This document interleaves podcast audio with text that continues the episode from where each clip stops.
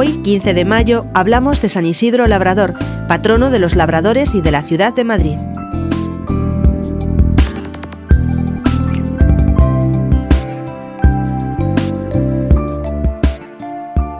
Una vida sencilla y humilde que pone la santidad al alcance de todos.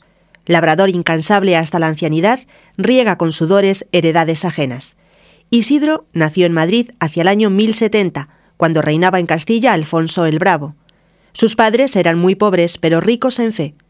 En su corazón infantil cultivaron el amor a Dios.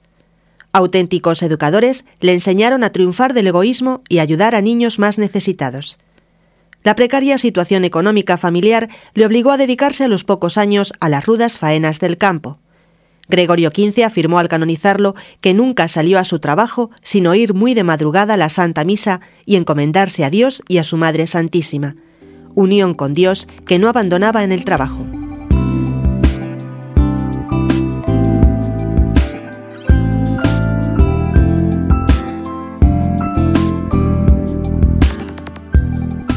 Huérfano y niño aún, entró a trabajar como labriego de varios señores. Vera era uno de ellos, y como bracero labraba sus tierras conquistando su admiración. Era fiel e incansable. Sus compañeros le miraban con envidia y le acusaban ante el Señor de abandonar la labor por el rezo. Pero el cielo tomó de su cuenta la defensa, y dice la tradición que habiendo salido un día su amo para vigilarle y confirmar la acusación que de su criado era objeto, observó desde una altura la faena del labrador, viendo sorprendido que a las horas que Isidro dedicaba a la oración, arrodillado a distancia de la yunta, los bueyes seguían solos arando la tierra, abriendo en ella rectos y profundos surcos. Otro milagro semejante vendría más tarde a iluminar su vida, cuando en parecidas circunstancias otro de sus patronos contempló la yunta guiada por dos ángeles, mientras Isidro estaba sumido en la plegaria.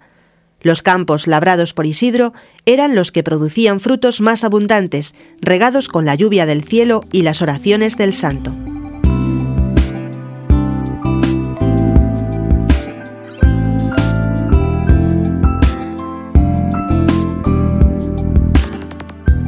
Cuando Alí, rey de los almorávides, se apoderó de Madrid, Isidro, como otros muchos cristianos, abandonó la villa y se retiró a Torrelaguna, entrando de criado de unos labradores. De nuevo fue objeto de murmuraciones. No se alteró y con elegancia evangélica perdonó y olvidó. En este tiempo contrajo matrimonio en Torrelaguna con una joven llamada María, la cual también más tarde ha de ser venerada en los altares con el nombre de Santa María de la Cabeza. La profunda vida de piedad que llevaban los esposos fue bendecida por Dios con varios prodigios. Entre ellos se cuenta la salvación milagrosa de su único hijo, que un día se cayó a un pozo. Ambos esposos rezaron hasta que milagrosamente las aguas subieron hasta el brocal, devolviéndoles el niño sano y salvo, y el paso a pie de las aguas del jarama con que Dios premió la pureza de María, desvaneciendo de esta manera las sospechas que algunos hombres perversos habían logrado suscitar en el corazón del esposo.